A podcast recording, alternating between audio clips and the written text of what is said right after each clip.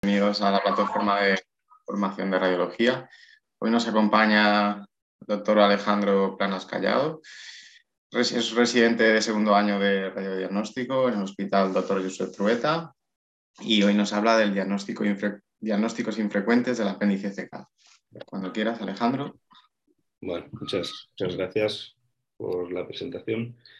Em, bueno, un poco el objetivo de la sesión es, es, lo que acabamos de, comentar. ¿no? sabemos todos que, el apéndice, que la apendicitis aguda es, el, principal estado patológico del apéndice, pero saber que hay muchas otras eh, de distintos tipos y, de causa neoplásica, de causa inflamatoria, que también están ahí y que conseguir diferenciarlas en, en el momento en el momento en que se en, que se ve el estudio y en un contexto clínico adecuado, pues, pues es importante tanto terapéutica como pronósticamente. ¿no? Eh, vamos a empezar hablando un poquito de la, de la patología neoplásica, es porque bueno, es relativamente infrecuente, hasta un 1% de las piezas de apendicectomía van a contener una, una alteración de tipo neoplásico. Eh, su presentación más habitual es en forma de clínica de apendicitis aguda, pero pueden presentarse con una sintomatología muy, variada, desde la palpación de masas al dolor abdominal inespecífico, causar obstrucciones de la vía urinaria, obstrucciones intestinales, provocar sangrados, etc. El tumor, eh, el apéndice más frecuente es el tumor neuroendocrino, con diferencia, pero sobre todo los benignos, porque en realidad el neuroendocrino maligno, mm, en relación, comparativamente con los otros tipos de tumores, no es tan frecuente hecho, los malignos más frecuentes del apéndice son los adenocarcinomas epiteliales de tipo mucinosos, seguido de los no mucinosos, un subtipo que es el de células caliciformes, que es aún más frecuente el maligno que el NET maligno, que solo cuenta como el, 11% de los malignos del apéndice. Un poco los grupos más importantes son estos, los epiteliales, mucinosos y no mucinosos, los neuroendocrinos, el linfoma y luego ya hay otra variedad de tumores que son muy infrecuentes.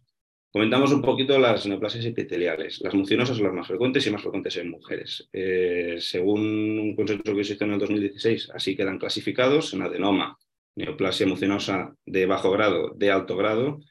Hasta aquí serían tumores in situ, digamos, no sobrepasan la, submucosa y luego el adenocarcinoma mucinoso. La forma de presentación más habitual de estos tipos de los mucinosos es el mucocele y el pseudomixoma peritoneal, que ahora lo comentamos un poquito.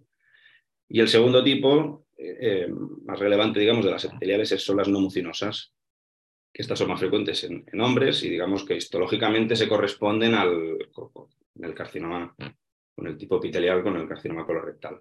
Luego hay un tercer tipo, mm, digamos, es un subtipo histológico, que es como un grupo intermedio entre el adenocarcinoma y el tumor neuroendocrino, que es el tumor de células caliciformes, que eh, tiene mejor pronóstico que el adenocarcinoma, y su pronóstico está directamente vinculado a la cantidad de eh, tumor epitelial que, contenga la, neoplasia.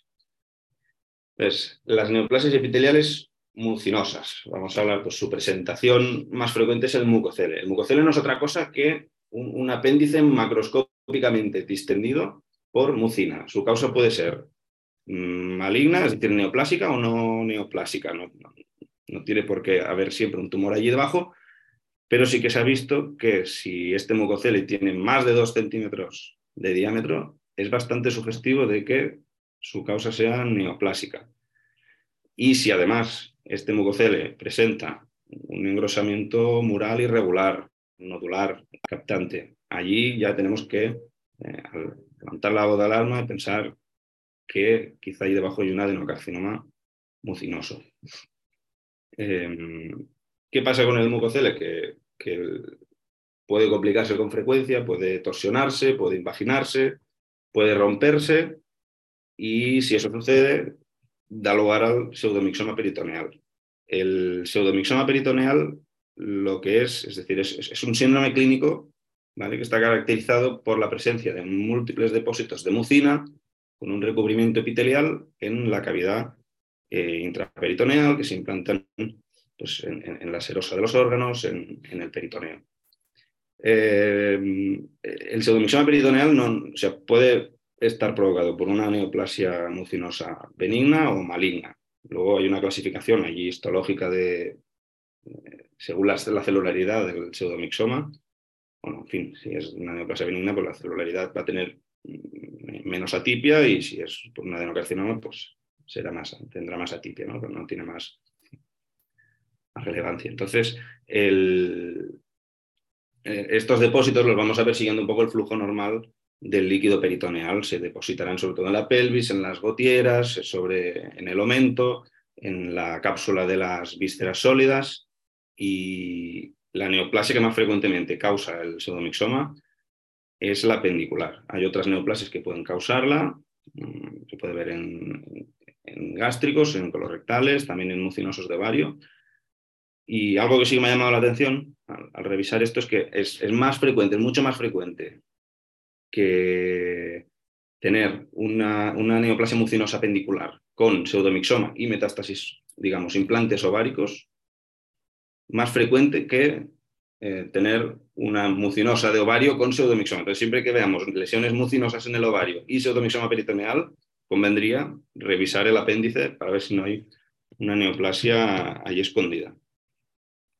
Eh, entonces, normalmente el estudio se puede hacer por, es decir, el estudio de esta afectación del peritoneo se hará por TAC la mayoría de las veces, pero sí que se ha visto que se ha estudiado que por resonancia magnética, sobre todo con técnicas de difusión o estudios post-contraste, pues tiene más valor para, estudiar la, enfermedad peritoneal y también para calcular el, Peritoneal Cancer Index, que es el, PCI es un score que se puede utilizar en el estudio prequirúrgico para valorar el grado de extensión de la enfermedad peritoneal y, valorar si mm, tendría valor poder realizar una cirugía de citorreducción o, el uso de la, quimioterapia intraperitoneal.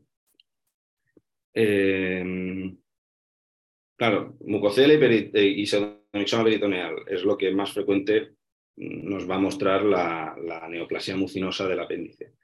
Eh, a veces en los tipos de adenoma quizás solo vemos esto, o solo vemos un, mucocele y no vemos nada más, ni siquiera la, lesión propiamente en el apéndice.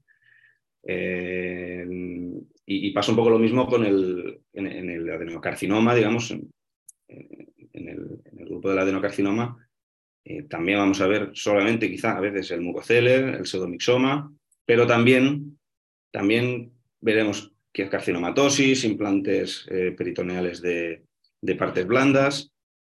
Esto se me está ahí. Y em, la metástasis más frecuente que nos va a dar el adenocarcinoma son, es decir, los implantes intraperitoneales. Es poco frecuente, se puede dar, pero es poco frecuente que metastaticen a otras regiones. Pues este es un ejemplo de un adenocarcinoma mucinoso. Tenemos ahí este mucocele, pero además toda esta afectación por carcinomatosis. Aquí ejemplos de pseudomixomas ya un poco pasados. Por ejemplo, aquí vemos este, eh, este, aspecto festoneado de las vísceras sólidas, ¿no? por la presión que ejercen estos depósitos de mucina sobre las serosas. A veces se pueden ver calcificaciones, como aquí, como estas de aquí. Y los depósitos de mucina pueden tener comportamiento invasivo, porque aquí está, pues, está invadiendo la, pared abdominal o, las asas. ¿no? decir, un poco también va a depender del, tipo histológico del, tumor apendicular, el comportamiento que pueden tener estos depósitos. Este de aquí, por ejemplo, también es un adenocarcinoma mucinoso, pero todavía no tiene tanta afectación eh, peritoneal. Aquí hay un pequeño depósito de mucina, y se muestra un poco más como una masa de, partes blandas aquí en la fosilíaca derecha. Y, aquí tenemos un ejemplo de, bueno, de cómo nos puede servir el estudio de resonancia magnética, este sería un T1 pues contraste, destacándonos estos focos de enfermedad peritoneal. Este de aquí sería el, el mucocele. Bueno, cerramos el capítulo de las mucinosas y comentamos un momentito las no mucinosas. Las no mucinosas que son más típicas de, hombres y de la sexta década. Y al final lo que hemos dicho es como, como el colorectal, el, el epitelial colorectal y se va a presentar como habitualmente el, el adenocarcinoma como una lesión de partes blandas, infiltrativa, que engrosa el apéndice, que, termina de, poco puede desfigurar su morfología, trabecular la grasa, mostrar adenopatías cercanas, ¿no? En este caso es esto, una lesión de partes blandas. Se ve aquí todavía el apéndice distal, un aspecto un poco conservado, pero esta lesión de partes blandas con estas adenopatías. Aquí este caso no sería un adenocarcinoma, este de aquí a la izquierda es un, adenoma, pero también se ve un poco engrosado el apéndice con este aspecto así como, inflamado. Pues, podríais pensar también que es una apendicitis si el cuadro fuera, compatible. La clave de las neoplasias epiteliales no mucinosas es que no van a mostrar mucocele en la mayoría de las, veces y que pueden tener, eh, es decir, pueden no, en, mayor proporción mostrarán afectación adenopática y metástasis eh, intraperitoneales. Puede haber implantes peritoneales, pero afectarán con mayor frecuencia a distancia al hígado o al pulmón. Tenemos el capítulo de los tumores, las neoplasias epiteliales. Comentamos el, tumor neuroendocrino, que es el más frecuente, el más frecuente, sobre todo el, tipo benigno, como hemos comentado. Es un tumor que deriva de las células enterocromafines del apéndice, es más frecuente en, pacientes más jóvenes, sobre todo en mujeres. Suele cursar de forma bastante indolente y encontrarse al final en, en apendicectomías de forma incidental, aunque en pacientes jóvenes puede ser un poco más sintomático. Y solo en el 10% de los casos que muestren que mostrarán metástasis hepáticas, es decir, un 10% de los pacientes con neuroendocrino al final terminan teniendo metástasis hepáticas. En esto pues, se puede ver el, síndrome carcinoide, está recomendado hacer el estudio, el estudio hormonal. ¿Cómo se ve esta lesión en el TAC? Pues suelen ser lesiones nodulares, pequeñas, habitualmente menores de un centímetro, eh, que, tienen un intenso realce, a veces pueden presentar calcificaciones como que, pueden simular apendicolitos y se suelen situar en la punta del apéndice, en el tercio distal. Como, como por ejemplo este caso que vemos aquí, pues al final es un engrosamiento sinodular que, que puede realzar contraste. Eh, puede haber metástasis hepáticas, las, típicas metástasis hepáticas hipercaptantes en, fase arterial, y también mostrar la típica metástasis mesentérica, como esta de aquí, que es la que también se ve en, la, en, el, en el neuroendocrino de, en el carcinoide de intestino delgado, estas lesiones de partes blandas, de morfología irregular, aspecto espiculado por la reacción desmoplástica, calcificaciones, todo esto, pues bueno, es típico de estos, de estos tumores. Habitualmente, o sea, la mayoría de ellos, el 95% de estos tumores, miden menos de 2 centímetros y tienen un bajo riesgo de tener lesión, es decir, metástasis a distancia. Pero se ha visto que los que tienen más de 2 centímetros pues ya alcanzan un 33% de enfermedad metastásica al, diagnóstico y en esto está recomendado en los que midan más de 2 centímetros o en los que tengan síndrome carcinoide, eh, hacer un estadiaje, un estadiaje que se puede hacer con, con, un TAC multifásico, con resonancia magnética con contraste, o aquí sí que tiene valor la medicina nuclear. Se puede hacer el estadiaje con gammagrafía con, con indio o con el, el PETAC con FDG. Aquí hemos visto estos ejemplos y pasamos a comentar el, linfoma, el linfoma del apéndice.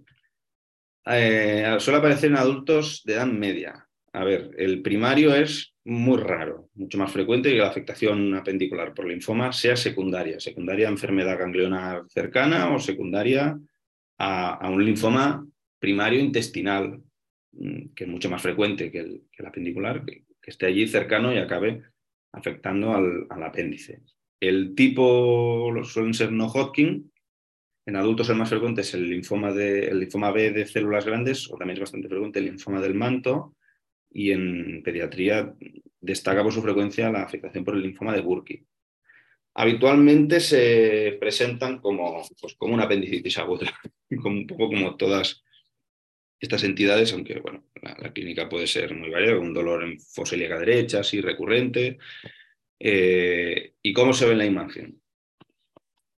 Pues, pues un poco parecido a cómo se podría ver en, el linfoma en el, intestino delgado, como este engrosamiento eh, homogéneo que, conserva la, estructura tubular del apéndice, no, no, no, lo distorsiona así de forma bigarrada como podría hacer el adenocarcinoma, sino que se ve todavía esta morfología tubular, no veremos mucocele y en algunos casos sí que se puede ver una eh, dilatación del apéndice, pero no por ocupación mucosa, ¿no? sino por esta afectación de las, de las paredes. Y en los casos que sea secundario, eh, además de esta afectación del apéndice, pues, hombre, veremos evidente afectación adenopática y, o, afectación por linfoma de, las, de, algunas intestinal cercana. eh, pues como en este caso de aquí, que vemos estas grandes adenopatías y, este apéndice que, bueno, que está así engrosado de forma homogénea, pero conserva su morfología. Este sería un caso pues, que, empezó con este engrosamiento mural, bueno, así un poco sutil, pero a ver, llama la atención, este, este apéndice llama la atención y al final pues, terminó con, con esta lesión y ya con la aparición de adenopatías retroperitoneales.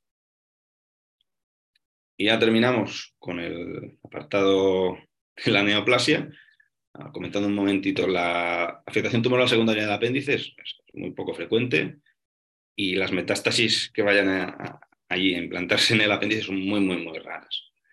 Eh, es mucho más frecuente que se, que, se afecte el apéndice por una extensión directa de una neoplasia de colon o de otra neoplasia pélvica, pero las metástasis son raras. Este, a ver, este es un ejemplo de una metástasis apendicular una paciente con una neoplasia serosa de ovario, y aquí un poco de carcinomatosis y tal, eh, bueno, suelen presentarse como lesiones nodulares que con frecuencia provocan dilatación del apéndice o, complicaciones como la apendicitis o que termine perforando, pero bueno, es muy, muy, muy infrecuente. Y otros tumores todavía mucho más raros son pues estos grupos que hay aquí. Quizá más frecuente es el de los tipos mesenquimales, el GIST, el GIST benigno. Este es un caso de un, de un GIST pero bueno, muchos otros sarcomas, sarcomas por decaposi por VIH, otros neuroendocrinos que no son de tipo carcinoide, como el, el, el paraganglioma, el feocromocitoma, pero bueno, no, vamos a entrar más allí.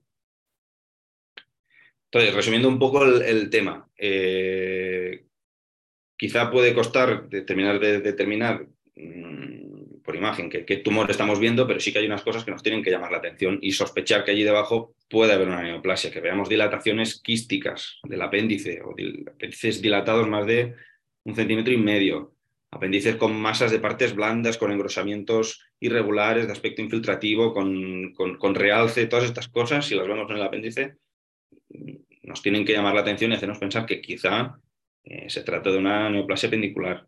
Hemos comentado que la resonancia magnética pues, tiene valor para el, es, útil para el estudio de la enfermedad peritoneal. De hecho es superior al, TAC y que la medicina nuclear nos, nos puede ayudar en el estadiaje tanto de los linfomas como de los tumores neuroendocrinos.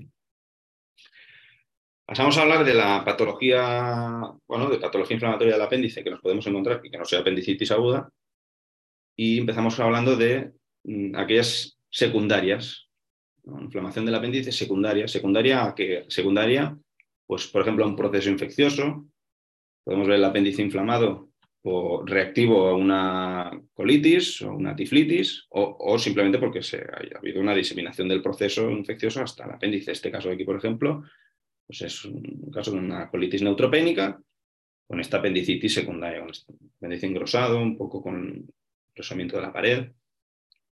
Se puede, puede haber apendicitis reactiva a enfermedad inflamatoria intestinal, reactiva al proceso, eh, al proceso inflamatorio del colon o eh, inflamada, directamente afectada por el Crohn o por la colitis ulcerosa. En el Crohn es habitual, puede verse apendicitis aislada y que esta afectación de la apendicitis sea eh, por, la propia enfermedad. Este es un ejemplo la enfermedad de Crohn, que además tiene una apendicitis secundaria a su Crohn. Muchas veces se verá por la afectación del colon y el apéndice reactivamente inflamado. Y en la colitis ulcerosa, y ahí he encontrado un poco de discrepancias, no sé si, si alguien lo conoce y luego nos lo puede comentar si quiere, porque aunque la colitis ulcerosa pues es una, enfermedad continua, eh, puede afectar al apéndice por, pues por continuidad de, la enfermedad, pero sí que se ha descrito eh, lesión aislada del apéndice sin necesidad de tener enfermedad en el, en el ciego o en el colon ascendente y que realmente esté inflamado por la colitis ulcerosa. Allí he encontrado un poco de discrepancia, pero sí que hay algunos casos en los que se ha descrito esta, esta afectación aislada del apéndice. Y por último, podemos tener eh, apendicitis secundaria a una neoplasia de colon, que por obstrucción directa del, del apéndice, porque hay una neoplasia en el ciego, o por una neoplasia más distal que tenga un comportamiento oclusivo y que de forma retrógrada aumente la presión en el apéndice, puede terminar desarrollando una apendicitis o una dilatación del apéndice. Este es un caso que pudieron ver pues, unos compañeros en el, en el hospital, en que se encontraron este apéndice por ecografía bueno, al final se terminó estudiando por TAC y tenía esta neoplasia en el ciego que obstruía la luz del apéndice y, mostraba pues, pues este aspecto. La apendicitis del muñón. La apendicitis del muñón, pues como su nombre indica, es una inflamación sobre un muñón de apendicectomía. Habitualmente no se piensa en esta entidad, pues porque, para empezar, porque es muy infrecuente, eso lo primero, eh, pero bueno, hay que intentar mm, también tenerla en consideración. Mm, muñones de más de medio centímetro se ha demostrado que tienen mayor factor de riesgo de desarrollar apendicitis y suele ser muy frecuente eh, que se retrasa el diagnóstico porque no se piensa en ella y por ello tienen una tasa de complicación bastante más alta que la apendicitis aguda. Al final la clínica es la misma, no va a ser nuestra primera sospecha, lógicamente, pero hay que intentar bueno, tenerla allí en un rincón de la cabeza. Y la eh, diverticulosis apendicular, que puede complicar con diverticulitis apendicular, pues es, como su nombre indica, la aparición de eh, más frecuentemente pseudodivertículos adquiridos en el apéndice, normalmente secundarios a, eh, a, una sobrepresión intraluminal. Y es que se ha visto que la diverticulosis apendicular está bastante asociada con la presencia a la vez de alguna neoplasia apendicular, que podría favorecer esa obstrucción, esa sobrepresión y, la aparición de los, de los pseudodivertículos. Aunque el cuadro clínico de diverticulitis apendicular puede ser muy parecido a la apendicitis aguda, hay algunos mm, detallitos que nos pueden hacer, bueno, que, son un poco diferentes. Suele afectar a, adultos mm, de 30 años o más. El inicio de la clínica suele ser más insidioso, no, hay, no tiene esta clínica digestiva tan típica de la apendicitis. Eh, y, no muestra tampoco el, típico dolor migratorio de, de mesogastrio hacia, hacia, la, hacia la fosa ilíaca. Eh, a ver, la clave para el diagnóstico, pues este es un caso que pude ver en la guardia.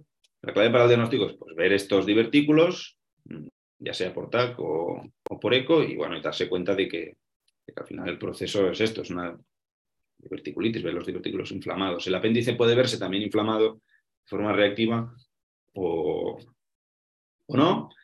Y, bueno, tiene cierta relevancia porque es que perforan hasta cuatro veces más que la apendicitis aguda. Y además, si nos encontráramos con esta diverticulitis apendicular, valdría la pena hacer, bueno, intentar inspeccionar el apéndice con un poco más de detalle, por, por eso, para intentar eh, localizar, si es que la hay, alguna neoplasia concomitante. En este caso, por ejemplo, luego la histología pues, confirmó que se trataba de una diverticulitis aguda, pero es que además en la pieza de apendicectomía se, se añadió en el informe que había una neoplasia mucinosa de bajo grado. Vale. Comentamos mm, brevemente pues, patología mecánica que podemos encontrarnos. Una sería la invaginación, es muy frecuente en la primera década de la vida y suele ser secundaria a, la presencia de, alguna patología que funciona como base para la invaginación, ya sean mucoceles, pólipos, focos de endometriosis, lo que quieras.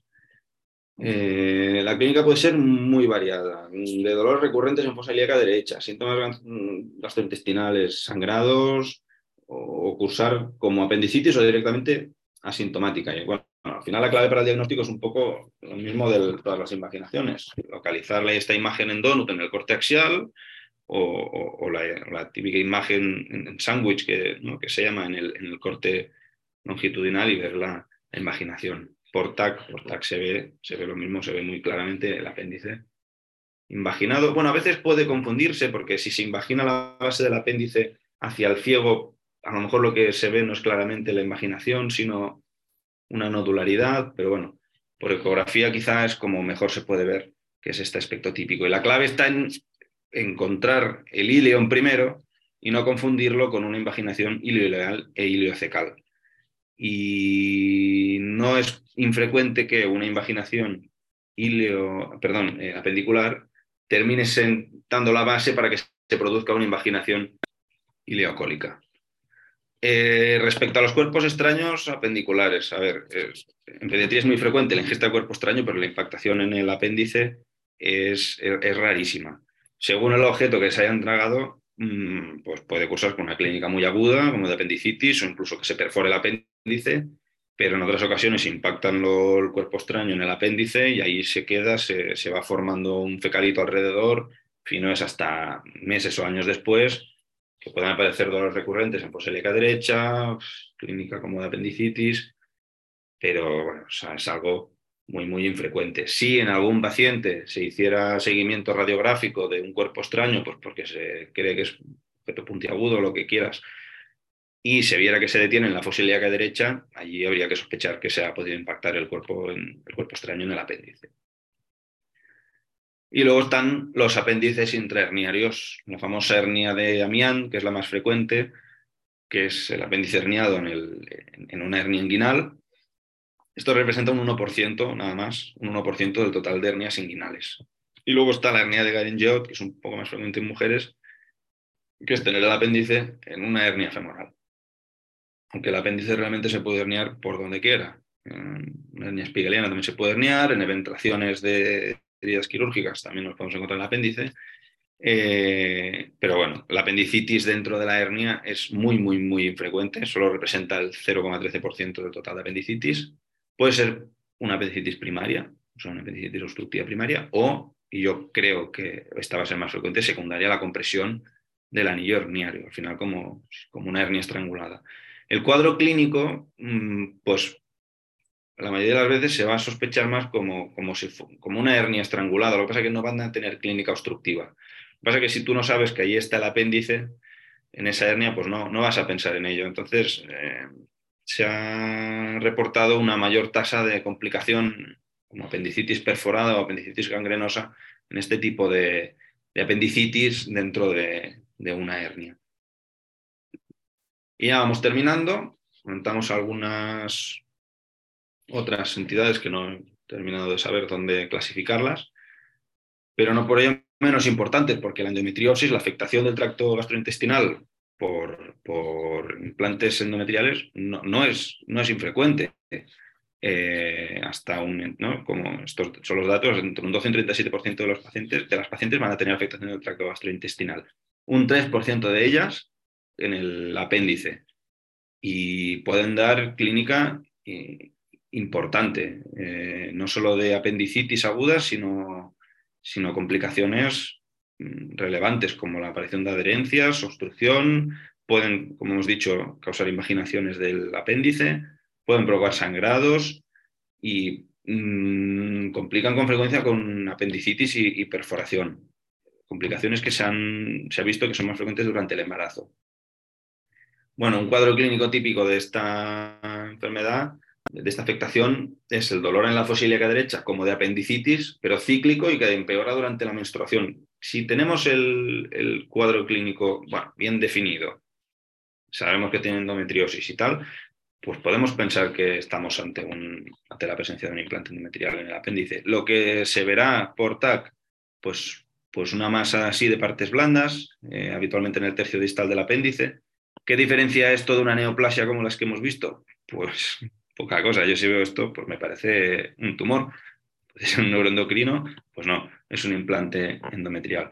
Este es un caso en el que se ve este implante con comportamiento pseudotumoral y, que acabó provocando, en esta imagen de aquí, de la izquierda, eh, pues una apendicitis que se perforó.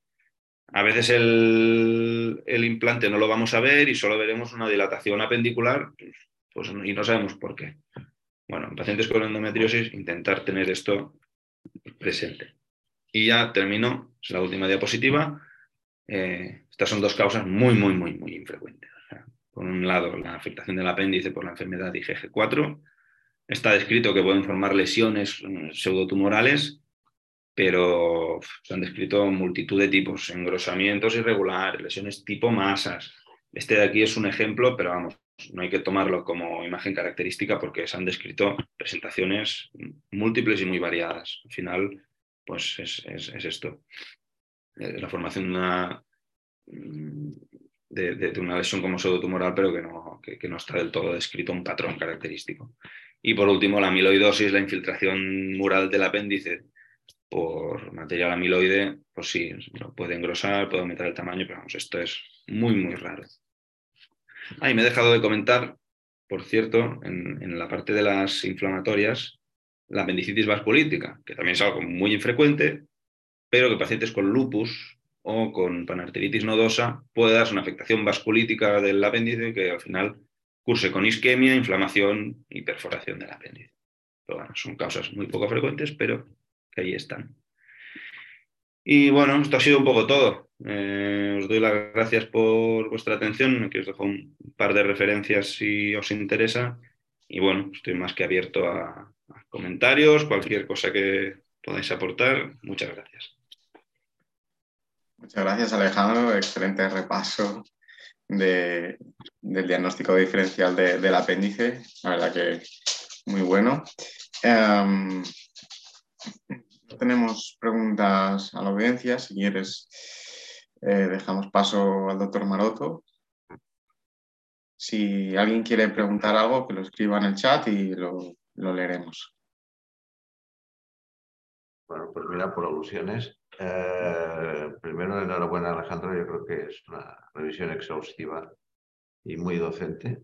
Y desde este punto pues hay que felicitarte. Entonces, yo solo tenía un comentario o pregunta. Bueno, es decir, desde un punto de vista práctico, ¿no? siguiendo un poco, un poco eh, el hilo de tu presentación, desde un punto de vista práctico, pues la mayor parte de pacientes de estos o serán hallazgos eh, en, estudios abdominales por clínica inespecífica o lo que tú has dicho, ¿no? Es decir, estudios dirigidos a buscar patología apendicular y específicamente la patología inflamatoria usual, que es la apendicitis aguda. Entonces, desde un punto de vista práctico, pues eh, en tu presentación pues, nos has subrayado aquellos aspectos que nos pueden hacer pensar que no se trata de una apendicitis al uso. Entonces, muchas veces quizás no podamos hacer un diagnóstico 100% de certeza, mm. pero quizás entonces nuestra, nuestra aportación como radiólogos, uno es alertar a la cirugía de que quizás no debas entrar, debas planear una intervención quirúrgica pues, eh, con, otros, con otros objetivos, ¿no? es decir, no solo revisar si existen apendicitis agudas, sino que a lo mejor plantearte que tienes que revisar más cosas. Y esto sería una primera aportación que estaría bien. Y no sé hasta qué punto cabría la posibilidad de que en algunos casos plantear de que es una patología pendicular que no requiere cirugía, en el sentido de que cuando es una patología pendicular secundaria a otros procesos, pues a lo mejor se puede plantear el tratamiento de aquel proceso. No sé si consideras que este puede ser una, propuesta razonable, ¿no? Es decir, básicamente porque en el día a día lo que a hacer es un diagnóstico diferencial. La mm. seguridad y la, el diagnóstico absoluto lo tenemos pocas veces y nuestra función es a veces aportar orientación para que luego los procesos diagnósticos y terapéuticos se puedan hacer lo mejor, de la mejor manera posible. Sí, sí, estoy totalmente de acuerdo. Al final el tema va un poco por ahí. Em, veo un apéndice inflamado, pero podría ser un tumor. Cuidado, esto hay que estudiarlo más, no nos tiremos a la piscina, no hagamos una apendicectomía nada más. Vamos a ver si hay alguna otra cosa, porque la, es decir, el tratamiento estándar, por ejemplo, de la neoplasia mucinosa de, alto grado, pues creo que es la micolectomía derecha, también el adenocarcinoma mucinoso, eh, mucinoso o no mucinoso. Pues hay que hacer una cirugía más amplia, hay que valorar si hay que hacer resección de implantes peritoneales. O sea, es, como bien dices, situar si, si hay que hacer un abordaje distinto, eh, identificar aquellos casos en los que no hay que hacer nada, paciente con enfermedad de Crohn, podría ser una afectación, podría ser, es decir, si, coexiste con afectación del colon, esto probablemente no va a ser una apendicitis aguda, sino afectación de la secundaria A, y el tratamiento puede ser médico, no quirúrgico, o conseguir identificar aquello que no es una apendicitis, pero hay que tratarlo ya, una diverticulitis, hay que quitar el apéndice. Hay que quitar el apéndice porque si no lo quitas, se va a perforar. ¿no? Un poco eh, lo que podemos aportar nosotros es eso. No decir, tiene una neoplasia, una, una no, amutinoso, tal y cual, pero decir, no, no, lo que estoy viendo no es una apendicitis, cuidado, no hagamos nada todavía, estudiémoslo bien y estoy totalmente de acuerdo contigo. Perfecto, Alejandro. Pues mira, tienes bastantes felicitaciones de, la audiencia por esta presentación tan clarificadora.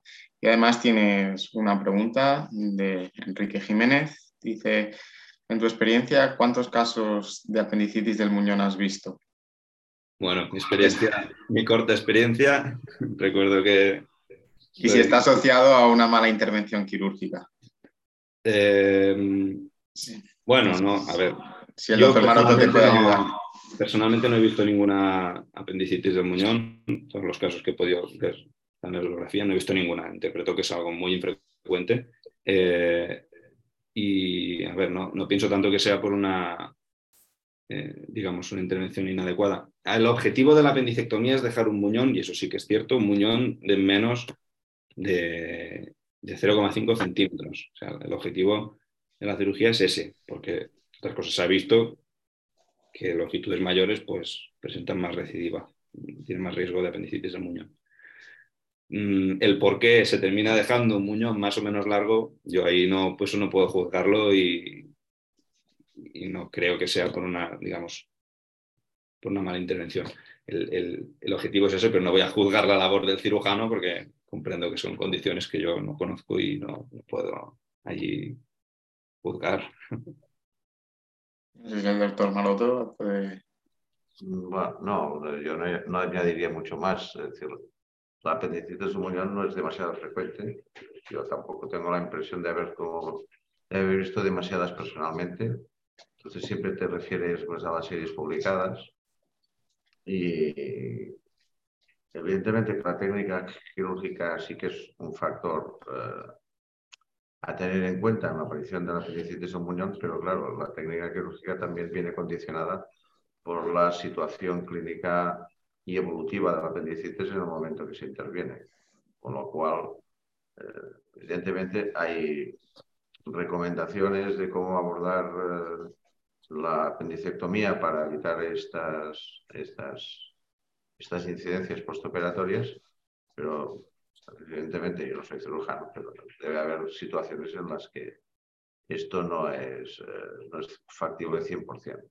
Es decir, evidentemente está descrita por la, técnica típica, realizar la bolsa de tabaco, cerrar el muñón, en pero y no sé, la verdad, esto lo que contestaría mejor nuestros compañeros cirujanos, no sé si el abordaje laparoscópico realmente les ha cambiado pues sencillamente es un cambio de, ubicación y, es así. Perfecto, pues muchas gracias. Si queréis, pasamos voz al doctor Pineda.